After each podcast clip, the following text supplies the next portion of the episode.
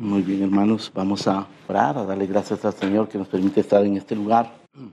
Padre nuestro, bendecimos tu nombre, agradecidos por tu presencia entre nosotros, por la fidelidad de tus promesas, por la comunión santa que podemos disfrutar unos con otros.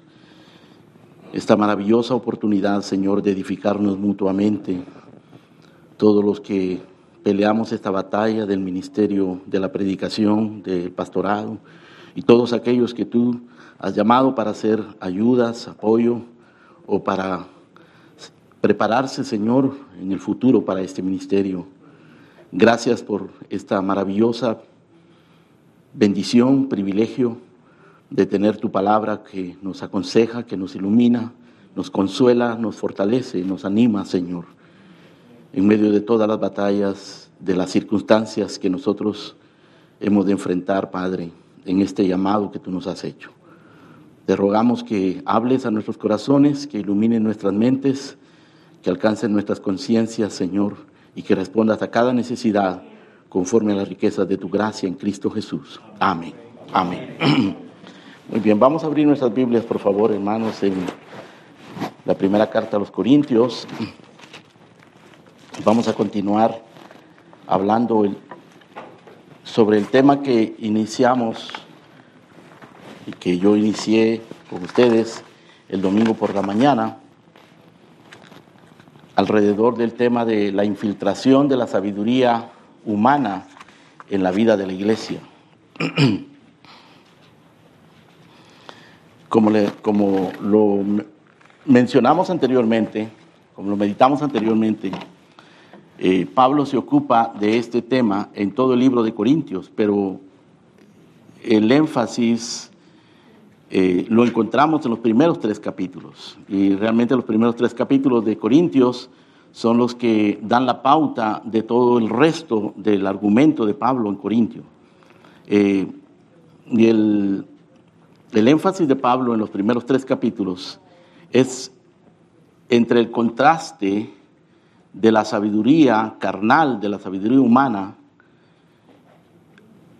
y la, el mensaje de la cruz de Cristo, que es la sabiduría de Dios. Pablo se refiere a, a la sabiduría del mensaje de la cruz como la sabiduría de Dios en misterio, la sabiduría de Dios para los que han alcanzado madurez, sabiduría oculta, sabiduría predestinada, es la sabiduría de Dios. A los hombres les parece locura les, les causa tropiezo, pero para los creyentes es poder de Dios. Para los creyentes es sabiduría de Dios. Y Pablo asume una actitud respecto a eso. Él dice, eh, no me envió Cristo a bautizar, sino a predicar el Evangelio, no con sabiduría de palabras, para que no se haga vana la cruz de Cristo. Él entendía bien las implicaciones de permitir esa infiltración permitir la infiltración de la sabiduría humana, Pablo lo entendió muy claramente. Tenía graves consecuencias para el mensaje del Evangelio. Hace vana la cruz de Cristo. Y por eso él asume esta posición. Cuando fui a vosotros para anunciaros el testimonio de Dios, no fui con excelencia de palabras o de sabiduría. De nuevo, ¿no? Él está girando alrededor de ese concepto. Yo no fui con sabiduría, la sabiduría humana. Y me propuse no saber entre vosotros cosa alguna, sino a Jesucristo y a este crucificado. Entonces está haciendo el contraste y está asumiendo esta posición. Rechazar esa sabiduría humana y anteponer el mensaje de la cruz, que es la sabiduría de Dios, a Cristo y a este crucificado. Y, no solamente, él no solamente habla del mensaje, él, habla de la actitud también. Dice, estuve entre vosotros con mucho temor y temblor, y ni mi palabra ni mi predicación fue con palabras persuasivas de humana sabiduría, sino con demostración del Espíritu y del poder. Y el Espíritu y el poder solamente, solamente vienen a través de la predicación fiel del mensaje de la cruz. Eso es lo que Pablo está estableciendo. De eso hablamos el domingo por la mañana. como también lo mencioné, en estos tres capítulos, Pablo menciona no menos de 20 veces este término, sabiduría, sabio y todos ciertos términos que se derivan de eso, ¿no? Porque ese es el argumento. Y el, el problema que Pablo está detectando aquí, obviamente, y que nosotros necesitamos también detectar, hermanos, de una manera, de una manera prudente para la vida de nuestras iglesias, para nuestro propio bien, es el peligro de la infiltración de la sabiduría carnal en la iglesia, de la sabiduría humana. Eso es lo que Pablo está combatiendo acá. Bueno, eh, consideramos algunos síntomas, tres síntomas mencionamos el domingo pasado sobre la infiltración de esta sabiduría. Eh, el apego impropio a los hombres.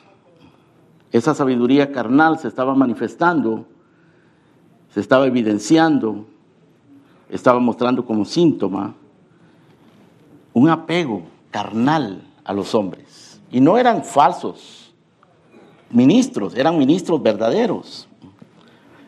Pablo dice, cada uno de vosotros está diciendo, yo soy de Pablo, yo soy de Apolo, yo soy de Cefas, yo soy de Cristo. Y él argumenta, ¿acaso está dividido Cristo? ¿Fue crucificado Pablo por vosotros? ¿Fuiste bautizados en el nombre de Pablo?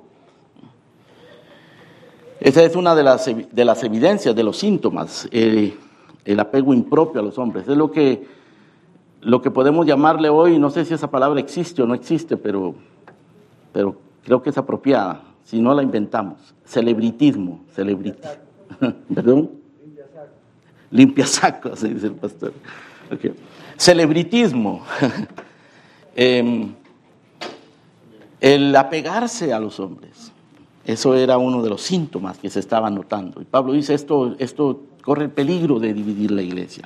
El otro peligro era eh, el peligro del menosprecio a la sencillez del Evangelio. La, ese síntoma que ellos estaban mostrando. Menosprecio muy sutil a la sencillez del Evangelio. Y Pablo resiste eso, dice, no vamos a predicar con sabiduría de palabras porque eso hace vana la cruz de Cristo. Es decir, ellos estaban dejándose arrastrar por ese rumbo. Y Pablo resiste eso. Y les recuerda la manera en que él ha predicado el Evangelio, no con sabiduría de palabras, no con argumentos de humana sabiduría, con mucho temor y con mucho temblor, resistiendo eso. Y otro síntoma que estaban mostrando los corintios era ese afán de relevancia cultural, por la, por la presión ¿no? que le ejercían los griegos. Los griegos piden sabiduría, los, los judíos piden señales, y claro, los griegos con su, con su larga tradición de sofisticación, de filosofía, de arquitectura, de ciencia, etcétera, querían algo más sofisticado. Y los judíos con su larga tradición de ceremonias, de templo, de, de la ley, del Deuteronomio, etcétera, y del Pentateuco, pues claro, ellos querían señales con todos los milagros de sus profetas antiguos testamentarios, pero Pablo les dice, no, no, es el Evangelio, es el mensaje de la cruz de Cristo, no es la tradición judía, no es la tradición griega ni romana, no es la corriente cultural, sino el Evangelio, no podemos cambiar el Evangelio. De manera que esta infiltración sutil, porque al principio era sutil, después tuvo unos efectos, y de eso nos vamos a ocupar en estos próximos minutos, hermanos. Esta infiltración sutil de la sabiduría carnal en realidad es un ataque directo contra el mensaje de la cruz, aunque comience sutilmente.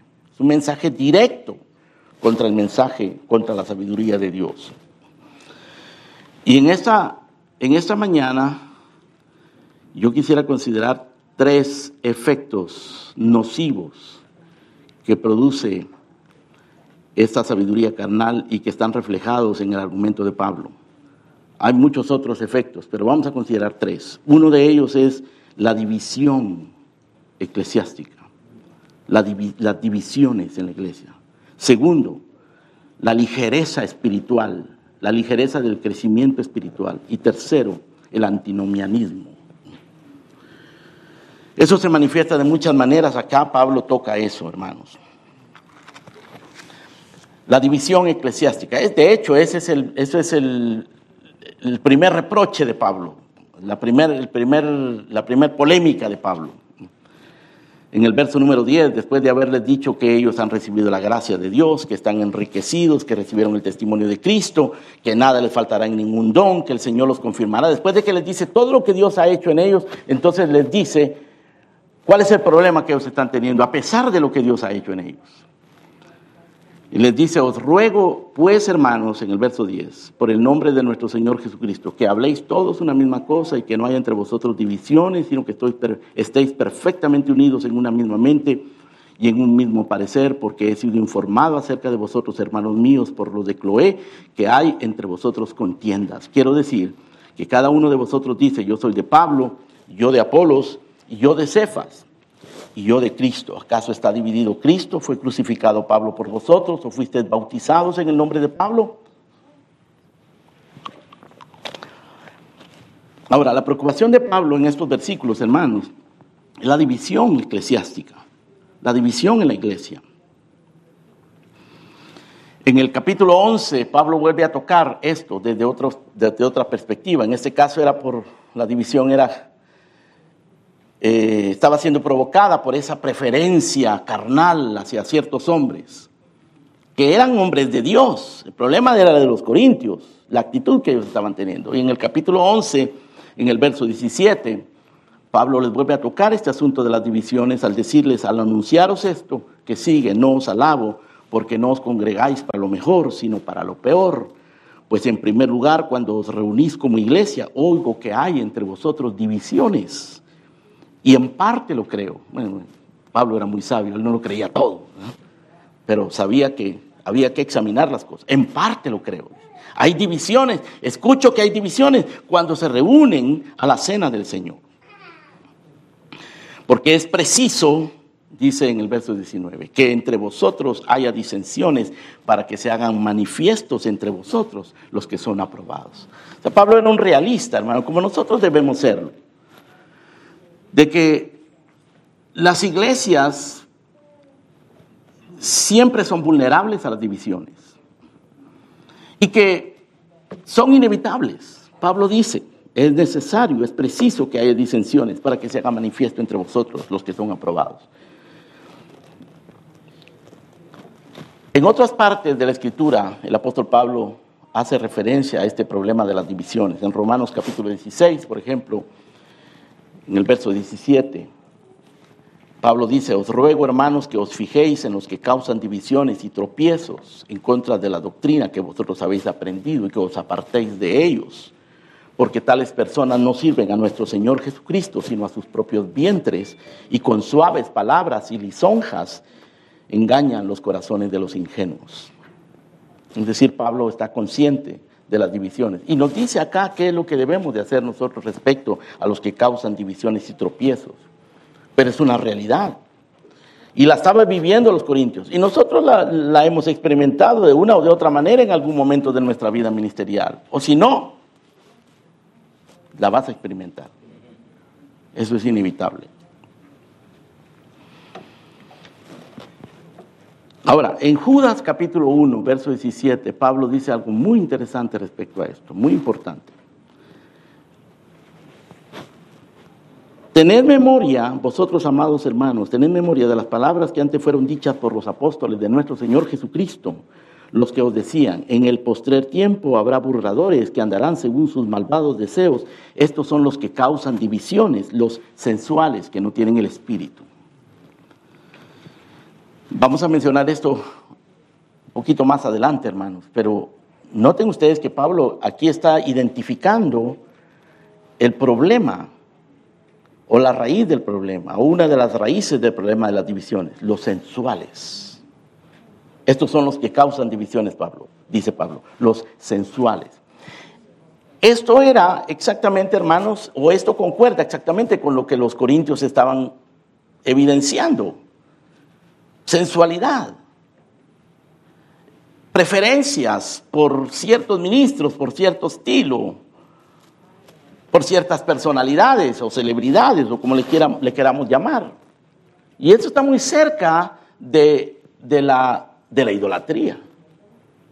Si nosotros nos cuidamos, eso se puede convertir en idolatría, de lo cual Dios nos advierte, ante lo cual Dios nos advierte gravemente.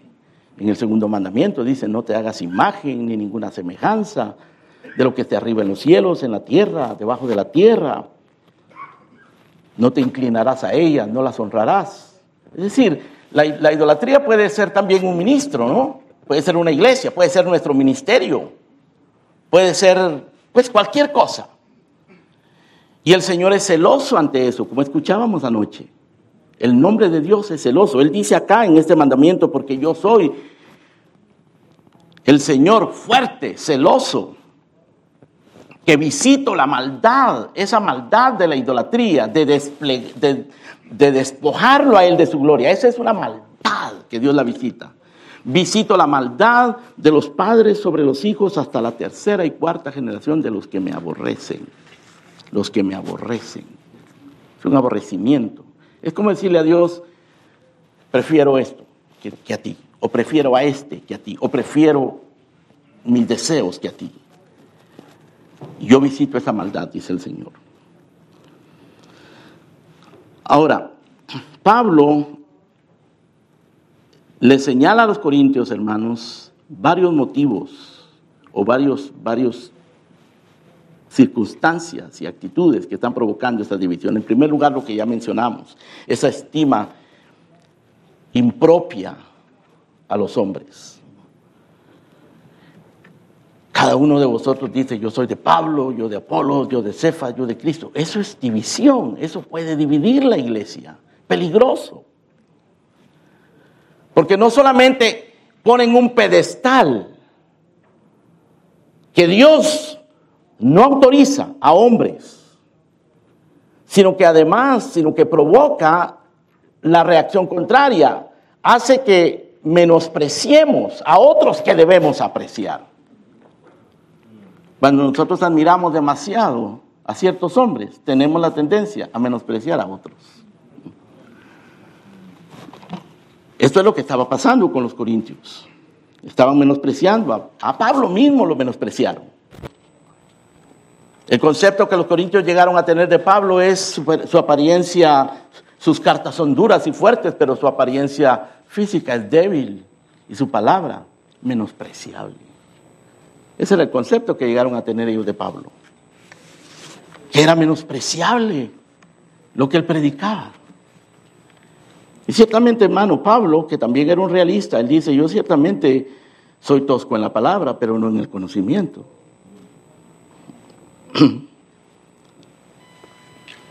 Es grave esto. Y nosotros debemos de estar como ministros, debemos de estar apercibidos ante la, la infiltración de la sabiduría carnal que puede provocar ese tipo de, de divisiones. No solamente por los hombres, sino también por ciertas preferencias personales o por cuestión de métodos. En este caso, los corintios, hermano, en el verso 17, cuando Pablo les dice en el capítulo 1, no con sabiduría de palabras. Cristo me envió a predicar no con sabiduría de palabras, para que no se haga mal a la cruz de Cristo. Pablo está denotando que ellos, el método, lo querían cambiar. Pablo dice, no, no lo vamos a cambiar. Porque Dios me envió a predicar no con sabiduría de palabras, no voy a usar ese método. En el verso 22 cuando Pablo dice los judíos piden señales y los griegos buscan sabiduría, nosotros podemos detectar, hermano, que esa era la presión que estaban sufriendo los corintios. La presión de la cultura, la presión de los métodos, la presión de la sabiduría humana, carnal. O sea, la preferencia a los hombres o la preferencia personal de ciertos métodos, ciertos puntos de vista perspectivas personales, ¿no? Respecto a, la forma de predicar o la forma de hacer las cosas. Eso también es motivo de divisiones. O como lo que leímos en, en el capítulo 11, cuestiones de, de posición social, los que tenían, llevaban comida para comer y hasta se emborrachaban y otros se quedaban con hambre de insensibilidad hacia los hermanos. En otros casos, en otros casos, hermanos, puede ser una pretensión una infatuación pretenciosa y maliciosa. Puede ser que haya maldad en el corazón de, de ciertas personas. No todas las divisiones son causadas por, por malicia, pero en todas hay pecado. Pero en algunos casos el pecado es deliberado, malicioso. Lean, por ejemplo, abran sus Biblias conmigo, hermano, en Filipenses. Esto ustedes lo saben, pero vamos a leer. Capítulo 1. Pablo está en la cárcel y él dice, yo quiero que sepáis que todo lo que me ha sucedido ha redundado para el progreso del Evangelio. Mis prisiones se han hecho patentes en todo el pretorio, en todos los demás. Los hermanos están cobrando ánimo para predicar la palabra sin temor, pero hay algunos que están predicando por envidia. Otros están predicando por contienda. Otros están predicando no sinceramente, pensando añadir aflicción a mis prisiones. Eso es pura malicia. Eso es arrogancia, soberbia. Algunas divisiones pueden ser causadas por eso, por la soberbia.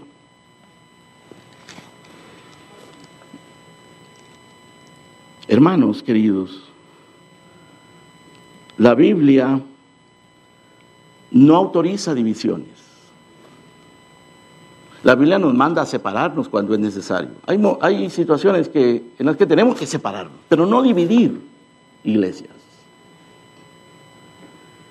La Biblia nos manda a someternos a la providencia de Dios. Quizás tenemos que someternos a una circunstancia que no es deseable en una iglesia, pero no dividir esa iglesia.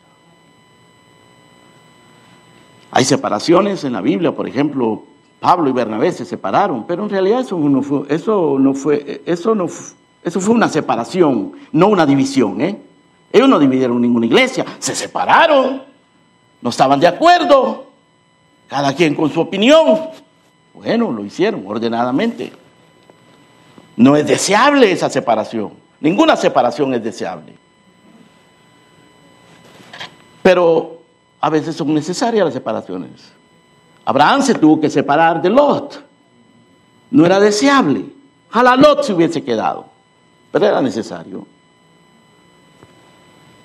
Pero cuando la malicia, cuando existe malicia, Alejandro el Calderero, dice el apóstol, el apóstol Pablo, me ha causado muchos males.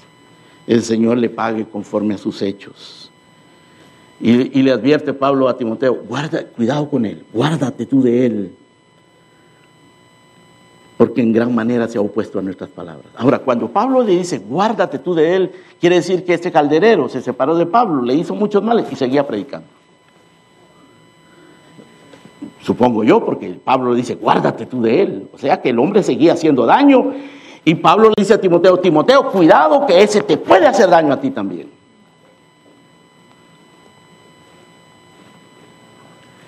La infiltración de la sabiduría humana, o como Pablo, o como Judas dice, ¿no? Los sensuales, que no tienen el espíritu.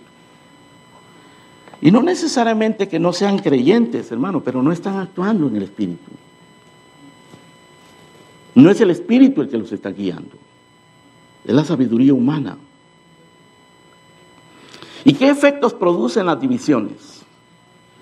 Regresemos a Corintios, en el capítulo número 3, en el verso Número 11. Pablo dice lo siguiente. Porque nadie puede poner otro fundamento que el que está puesto, el cual es Jesucristo. Y si sobre este fundamento alguno edificare oro, plata, piedras preciosas, eso es lo que debemos de hacer nosotros, ¿no? Oro, plata, piedras preciosas. El oro, la plata y las piedras preciosas es el mensaje de la cruz. Es la sabiduría de Dios. Es el orden bíblico. Pero también se puede edificar, dice Pablo, con madera, heno u hojarasca. Eso es sabiduría humana, ideas humanas, métodos humanos. La obra de cada uno se hará manifiesta porque el día la, declarará, pues el fuego será, por, por, el fuego será revelada y la obra de cada uno, cual sea el fuego, la probará. Si permaneciere la obra de alguno que sobreedificó, recibirá recompensa. Si la obra de alguno se quemare, sufrirá pérdida. Si bien él mismo será salvo, aunque así como por fuego. Con esto Pablo está diciendo, hermano, que algunos que dividen iglesias o que provocan escándalos van a ser salvos como por fuego. Están haciendo daño. A eso se refiere luego en el verso 16. Él dice, ¿no sabéis que sois templo de Dios y que el Espíritu de Dios mora en vosotros? Si alguno destruyere el templo de Dios, Dios le destruirá a él porque el templo de Dios, el cual sois vosotros, santo es. Está hablando de la iglesia, está hablando de la unidad de la iglesia, está hablando de la posibilidad de destruir el templo de Dios. No en el sentido absoluto, porque las puertas del infierno no prevalecerán contra la iglesia, pero puede hacerle mucho daño a la iglesia. Puede hacerle mucho daño a las congregaciones locales, a los ministros, a, los pequeños del Señor. Así que Pablo en el verso 18 dice, nadie se engaña a sí mismo si alguno entre vosotros se cree sabio en este siglo. Hágase ignorante para que llegue a ser sabio. Porque la sabiduría de este mundo es insensatez para con Dios. Porque está escrito, Él reprende a los sabios en la astucia de ellos. Así que no nos querramos hacer los sabios, hermanos queridos. No querramos pensar que podemos, que sabemos, que tenemos experiencia. La experiencia puede convertirse en nuestro enemigo. El aprender a predicar puede convertirse en nuestro enemigo. El tener tantos años y haber vivido tantas experiencias no es garantía de que no nos vamos a equivocar. No es garantía de que la sabiduría humana no se va a infiltrar en nuestro corazón. Pablo dice a los, a los corintios, temo que como la serpiente engañó a Eva, vuestros sentidos sean de alguna manera extraviados de la sincera fidelidad a Cristo. Ese es un temor que siempre debemos tener. Probablemente eso está incluido, hermano, en, en, la actitud de Pablo cuando él dice, fui a vosotros con mucho temor y temblor. Eso es lo que él le quiere decir a Timoteo cuando le, le, dice que predique la palabra, dice que lo haga delante de Dios y del Señor Jesucristo, porque Él nos va a juzgar un día. Delante de Dios y del Señor Jesucristo, te encarezco, le dice Pablo que prediques, pero hazlo delante de Dios y del Señor Jesucristo, porque Él nos va a juzgar un día. Así que nosotros podemos ser agentes de bendición y los mismos ministros podemos ser agentes de destrucción. La sabiduría humana, cuando se infiltra, siempre va a hacer daño de una o de otra manera. Dice el Señor, en Mateo 18, 7, hay del mundo por los tropiezos, porque es necesario que vengan tropiezos, pero hay de aquel hombre por el cual viene el tropiezo.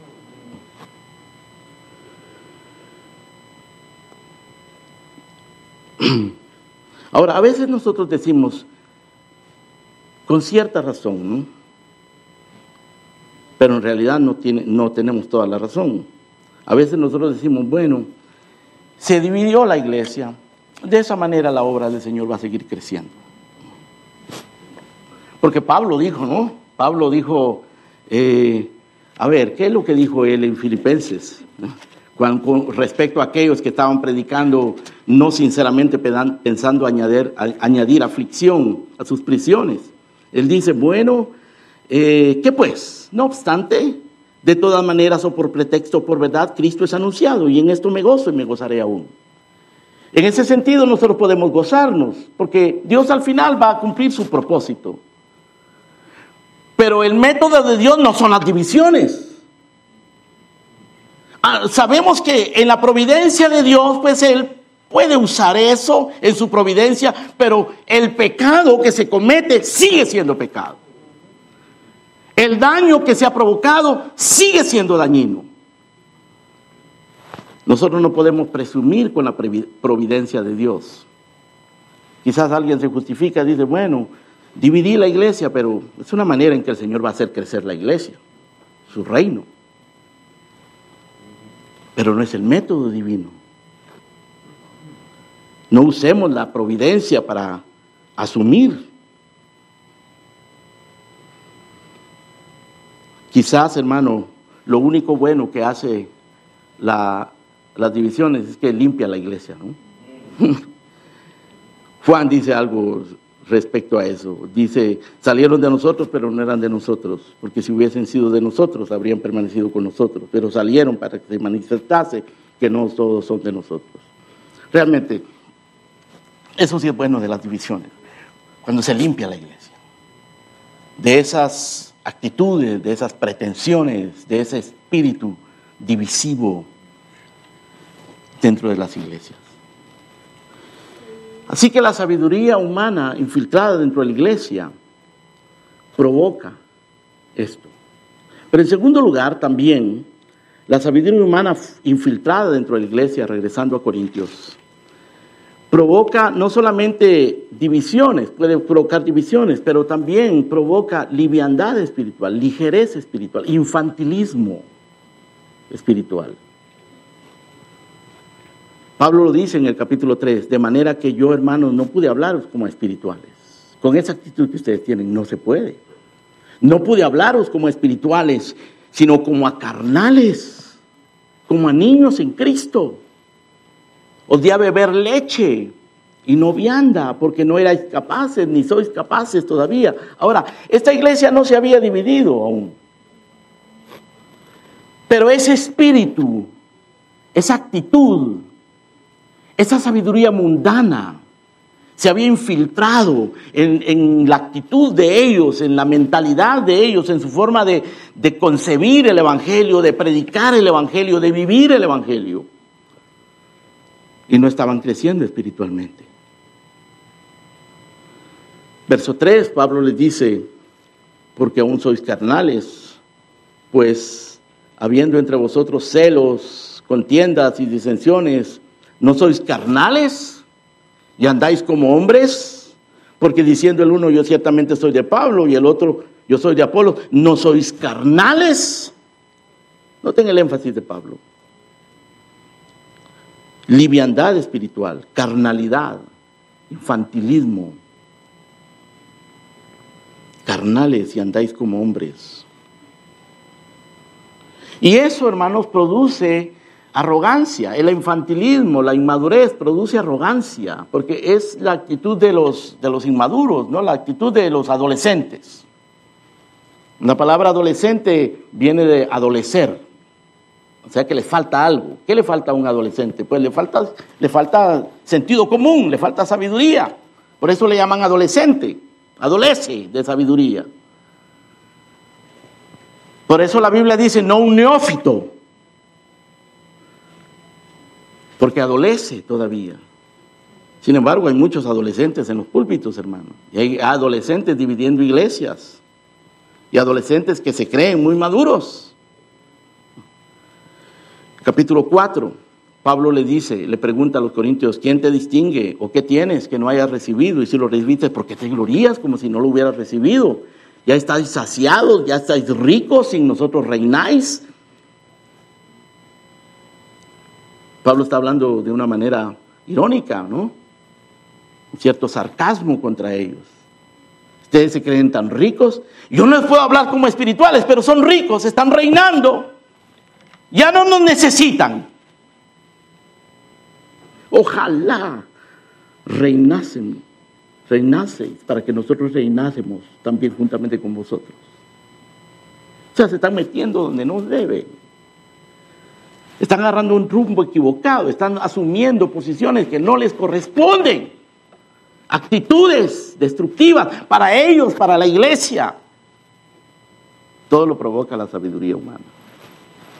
Por eso Pablo dice, vamos a predicar, pero yo me propuse no saber ninguna otra cosa entre vosotros, sino a Cristo, ya esté crucificado. No se trata de sabiduría, no se trata de ideas, no se trata de metodología, no se trata de estrategias, no se trata de, ciertas metas y objetivos que Dios no, no nos ha trazado. El problema de muchos hermanos es que comienzan a tener metas y objetivos que Dios no, les ha trazado. La meta que Dios, nos, que Dios nos ha trazado es ser fieles es que nosotros nos sometamos a esa verdad bíblica para que nos conforme a la imagen de Jesucristo. Eso es. No se trata de alcanzar metas, metas, metas de, cambiar la cultura, de tener grandes iglesias y grandes eventos, o de hacernos influyentes. No se trata de eso, de, de tener una iglesia grande e impresionante. Cuidado con eso, hermanos queridos. Si Dios te quiere dar una iglesia y te quiere bendecir y te quiere hacer influyente, primero nos va a quebrantar. Primero nos va a quebrantar, va a tratar con nosotros para que nosotros entendamos que nada recibimos que no sea de Él. Porque ¿quién te distingue? Dice Pablo. ¿O qué tienes que no hayas recibido? Y si lo recibiste, ¿por qué te glorías como si no lo hubieras recibido?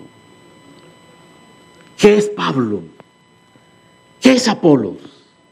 Servidores de Dios por medio de los cuales habéis creído. Y eso según lo que cada uno el Señor le ha concedido. Yo planté, Apolo regó, pero el crecimiento lo ha dado Dios. Así que ni el que plante es algo, ni el que riega, sino Dios que da el crecimiento. El que planta y el que riega son una misma cosa, aunque cada uno recibirá su recompensa conforme a su labor. Es decir, hagamos la labor que Dios nos ha, nos ha, asignado. No te preocupes de lo demás. No te preocupes qué está haciendo el otro. No te preocupes cuántos likes tiene. No te preocupes de nada de eso, hermano. No te preocupes si tu iglesia tiene esa influencia o tiene esa conexión. No te preocupes de las conexiones. No estés haciendo conexiones y, estés buscando oportunidades y plataformas. Cuando Dios quiera, Él te da lo que quiera y luego no lo quita. Esa liviandad espiritual de los colaboradores, de los, perdón, de los corintios, provenía de esa misma sabiduría carnal. Y no solamente estaba dividiendo las iglesias, los hacía ellos incapaces de comprender el Evangelio. Y los estaba llevando a esta arrogancia espiritual y esta autosuficiencia. Pablo le dice en el verso 10, capítulo 4, nosotros somos insensatos por amor de Cristo, vosotros prudentes. De nuevo, está hablando con, con ironía, ¿no? Ellos no son prudentes, pero Pablo dice, ustedes se creen prudentes y nos miran a nosotros como insensatos. Nosotros débiles, vosotros fuertes, vosotros honorables, nosotros despreciados. Porque esa era la actitud que ellos estaban teniendo. Les estaba yendo bien, se estaban sintiendo bien después de lo que habían hecho. Y este problema, hermano, no era solamente respecto a los individuos, e, e, es algo que que Pablo lo, describe de una manera gráfica como edificar con heno, con madera y con hojarasca. Eso es edificar con heno, madera y hojarasca. Si sobre este fundamento, si sobre Jesucristo, alguno edifica con heno, madera u hojarasca, esto se hará manifiesto. Si alguno, si alguno edifica con oro, plata o piedras preciosas, también se hará manifiesto porque el día lo declarará. Por el fuego será revelado. O sea, llegará el momento, hermano, en que se sabrá verdaderamente lo que hay en el corazón, se sabrá verdaderamente lo que hay en los motivos, se, se sabrá verdaderamente qué es lo que funciona para Dios y qué es lo que funciona para el mundo. La obra de cada uno, cual sea, dice, el fuego la probará.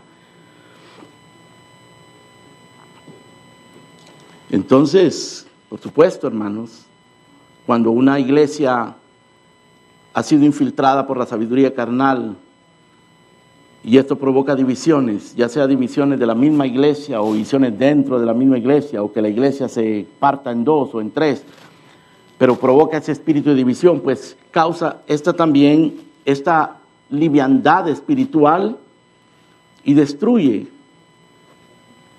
causa destrucción. Por eso Pablo advierte, si alguno destruyera el templo de Dios, Dios le destruirá a él, porque el templo de Dios, el cual sois vosotros, santo es. Y causa todo otro tipo de desórdenes. El libro de Corintios, hermano, es un libro no es tan grato de leer como Romanos.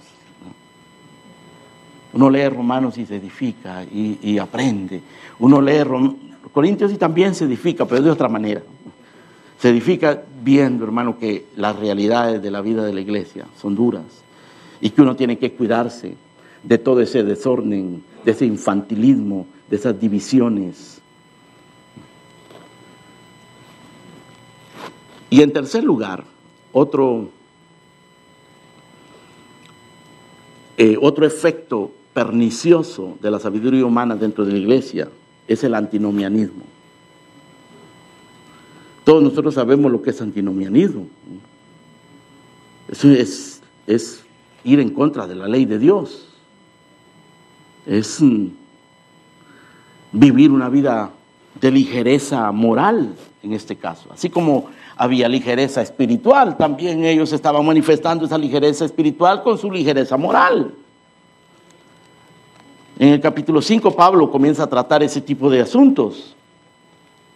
Dice, se oye entre vosotros fornicación y tal fornicación que ni se nombra entre los gentiles que alguno tiene la mujer de su padre y vosotros estáis envanecidos. Y el problema no era solamente del que estaba pecando con la mujer de su padre, el problema es que los mismos líderes de la iglesia estaban envanecidos, no estaban haciendo nada al respecto. ¿De qué manera les había cambiado, hermanos, su, su, concepción de la ley de Dios? ¿Su concepción del proceso de santificador en la vida de los creyentes? ¿De qué manera les había cambiado su concepción de la vida local de la iglesia que estaban tolerando ese tipo de pecados? Estáis envanecidos, dice en el verso 2, capítulo 5. ¿No debiera más bien haberos lamentado para que fuese quitado de en medio de vosotros el que cometió tal acción, pero no se estaban lamentando, estaban envanecidos. Eso no puede ser más que otra cosa que otra cosa más que antinomianismo. Un menosprecio a la ley de Dios. La sabiduría humana, claro, nos va a llevar a eso. Eso es lo que Satanás, lo que Satanás hizo en el huerto, cuando le dijo a, a Eva con que Dios os dijo, no comáis de todo árbol del huerto. No tengan que Satanás que astuto, hermano, porque primero comienza con legalismo, diciéndole, Dios les prohíbe tanta cosa. es legalismo, ¿no? Y Eva le dice, no, no, Dios no nos está prohibiendo eso. Nos prohibió solamente el árbol de la ciencia del bien y del mal y nos dijo que moriremos. Y él, y él entonces él mete su antinomianismo y le dice, no, no se van a morir, no va a pasar nada. Así que Satanás es legalista y antinomiano, las dos cosas. Es. Y es lo mismo, viene de, la misma fuente, hermano. Como los Gálatas. El, el, argumento principal contra los Gálatas es por su legalismo, pero ellos eran unos antinomianos, hermano. Que se estaban comiendo y devorando los unos a los otros. Como como animales, como perros, y estaban asumiendo una actitud de menosprecio hacia Pablo. Se convirtieron en enemigos de Pablo por decirles la, decirles la verdad. Esto es antinomianismo provocado por la sabiduría humana. Cuando Satanás mete esa semilla, y es una semilla satánica, Pablo lo dice en 2 Corintios capítulo 11. Así como la serpiente engañó a Eva, yo tengo temor que está pervirtiendo los sentidos de ustedes. Aquí hay una obra satánica. Y me temo que como Satanás engañó a Eva, así también vuestros sentidos sean extraviados de la sincera fidelidad a Cristo. Los corintios tenían habían adquirido una, parece un, lema entre ellos, todo me es lícito. Y Pablo les agrega, pero no todo conviene, pero todo me es lícito. Eso es antinomianismo. Pero Pablo dice, pero yo no, me, yo no me dejaré dominar de ninguna cosa. En el versículo 15, eso está en el capítulo 6, verso 12, lo que acabo de mencionar. Y en el, en el versículo 15 Pablo les dice, ¿no sabéis que vuestros cuerpos son miembros de Cristo? Quitaré los miembros de Cristo y los haré miembros de una ramera. ¿Por qué Pablo está, por qué Pablo está abordando ese tema, hermano? Porque los corintios, los corintios ahora se estaban tomando libertades sexuales. Bajo la premisa de que todo me es lícito. Es una forma de, de agnosticismo que no existía en ese tiempo, pero como tal, ¿no? Como sistema, pero sí en el corazón de los hombres siempre existe agnosticismo.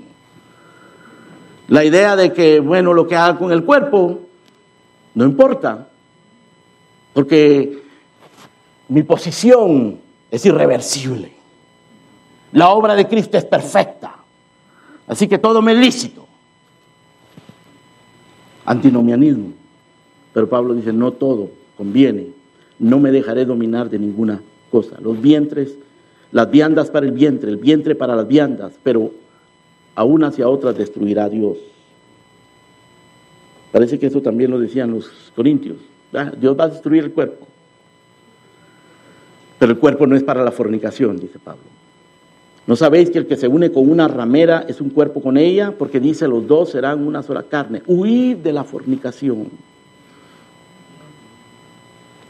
Es decir, la inmoralidad, hermanos, brota de, esa infiltración de la sabiduría carnal, brota inmoralidad, escándalos, escándalos destructivos dentro de la iglesia, división, infantilismo espiritual, escándalos morales en la iglesia.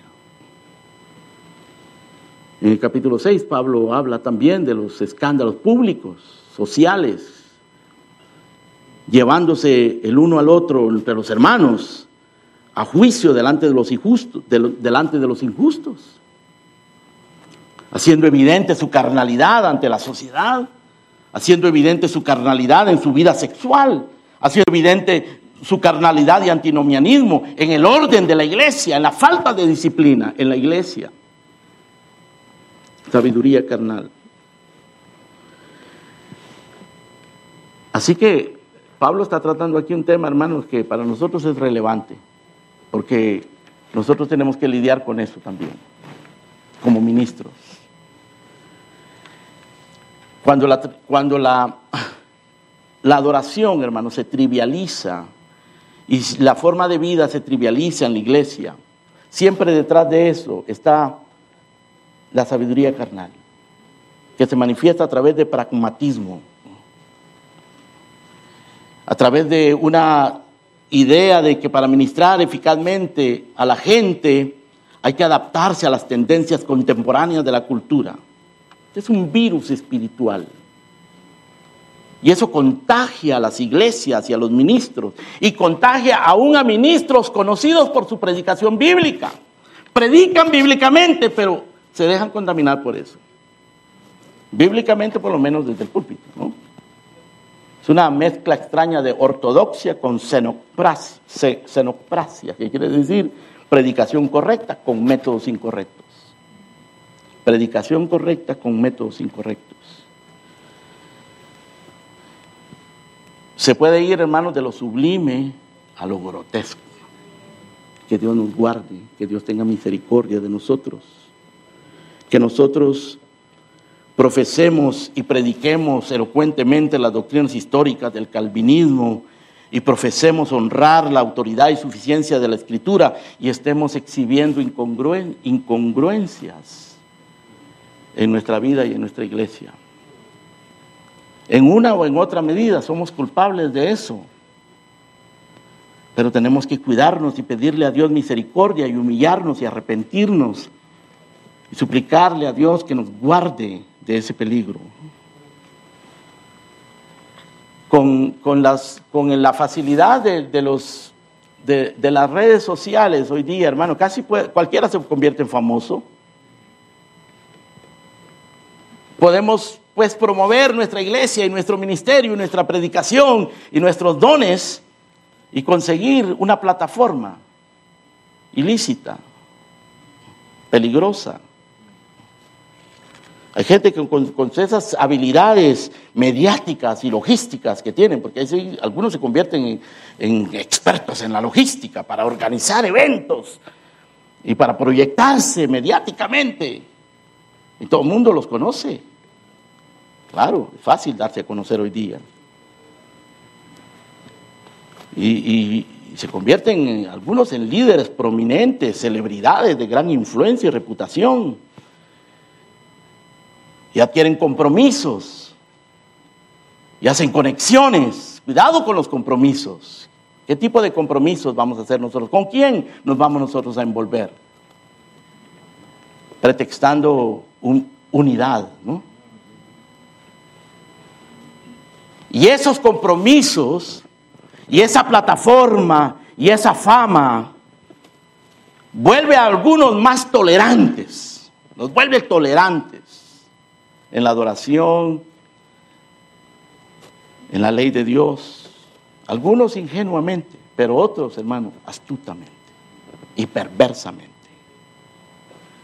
Cuando Pablo dice, algunos predican a Cristo, no sinceramente, pensando añadir aflicción o aflicciones, pero, pero ¿qué diré? Están predicando a Cristo. Pero más adelante Pablo habla de otros más perversos, que, a los cuales Pablo les dice enemigos de la cruz de Cristo, cuyo Dios es el vientre, cuya gloria es su vergüenza, que solo piensan en lo terrenal, pero andan predicando. Eso, hermanos, ha provocado que aún dentro de los, dentro de los mm, ambientes reformados comienzan a infiltrarse ciertas tendencias de influencias mundanas, feministas, socialistas y hasta homosexuales, disfrazadas de evangélicas. Por ahí hay algunos hermanos que andan diciendo abiertamente que son homosexuales, pero que son reformados. Los, los hay. Yo tengo tendencias homosexuales, soy homosexual, pero soy reformado y voy a ser fiel. Es que, hermano, están, están metiendo el caballo de Troya entre los reformados. La próxima generación va a decir algo más que eso. Lo hacen con la música, lo hacen con los métodos, lo hacen con las ideologías. Todo esto, hermano, atenta contra la unidad doctrinal y espiritual prescrita por la Biblia. Y atenta contra la autoridad de las iglesias locales y de sus pastores. Y afecta la actitud de los creyentes respecto a sus pastores y a las iglesias locales. Por eso hoy tenemos más que nunca predicar sobre la importancia y sobre el método bíblico, sobre la estructura bíblica de las iglesias locales. Y que nuestros hermanos comprendan, hermanos, la importancia de un compromiso serio con la iglesia local y con sus hermanos de la iglesia local y con sus pastores en la iglesia local. Los creyentes más vulnerables, que son la mayoría, se vuelven seguidores de hombres en detrimento de su vida espiritual y en detrimento de la vida de sus iglesias. Cuando se convierten en seguidores de hombres, comienzan a menospreciar la iglesia y a menospreciar a los ministros. Es muy común hoy en nuestros días. Pero no es nuevo. Le sucedió a los corintios y no habían redes sociales. Claro, ahora hermano, con las redes sociales eso se, se ha magnificado terriblemente. Spurgeon habló de esto cuando enfrentó una situación similar en sus días. Él dice, es triste, pero muchos están volviendo a tomar los vasos envenenados que drogaron en generaciones previas, que cayeron en la decadencia y terminaron doblegándose ante la letargia de la herejía doctrinal. Hoy día muchos ministros están jugueteando con la cobra venenosa de otro evangelio que ha tomado la forma de cultura contemporánea y como consecuencia sus congregaciones se están debilitando y su gente más espiritual los está abandonando. Los abandona. Pero a algunos no les importa, hermano, porque se les van los espirituales, pero viene un montón de gente nueva. Mucha gente nueva. Que eso es lo que muchos están buscando, ¿no? Dice Spurgeon en alguna otra parte, el caso es lamentable. Ciertos ministros se están volviendo infieles. Los, los, ateos que declaran abiertamente su ateísmo no constituyen ni una décima del peligro que constituyen los predicadores que siembran duda y traicionan la fe. Lo peor es que estos destructores de iglesias parecen estar tan contentos de su labor como los monos con sus disparates. Aquello por los cuales nuestros padres espirituales llorarían, a ellos les causa alegría. No les importa perturbar a los creyentes sencillos y cuando lo hacen lo toman como si fuese un gran logro. Y cuando le causan tristeza a los espirituales, lo consideran una evidencia de su poder. Si el Señor no nos guardase hace tiempo, que seríamos un campo asolado, dice Spurgeon en aquel tiempo. Pero sigue sucediendo en nuestros días.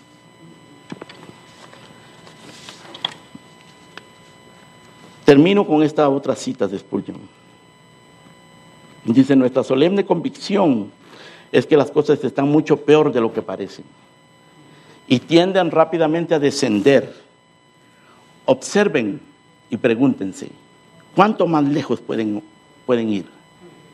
¿Qué doctrina les falta abandonar? ¿Qué otra verdad va a ser objeto de su desprecio? Se está formando una nueva religión que no es más cristianismo que lo que un pedazo de tiza es queso. Y esta religión, destituida de honestidad, se jacta de ser la misma antigua fe, una vez dada a los santos, solo con leves mejoras.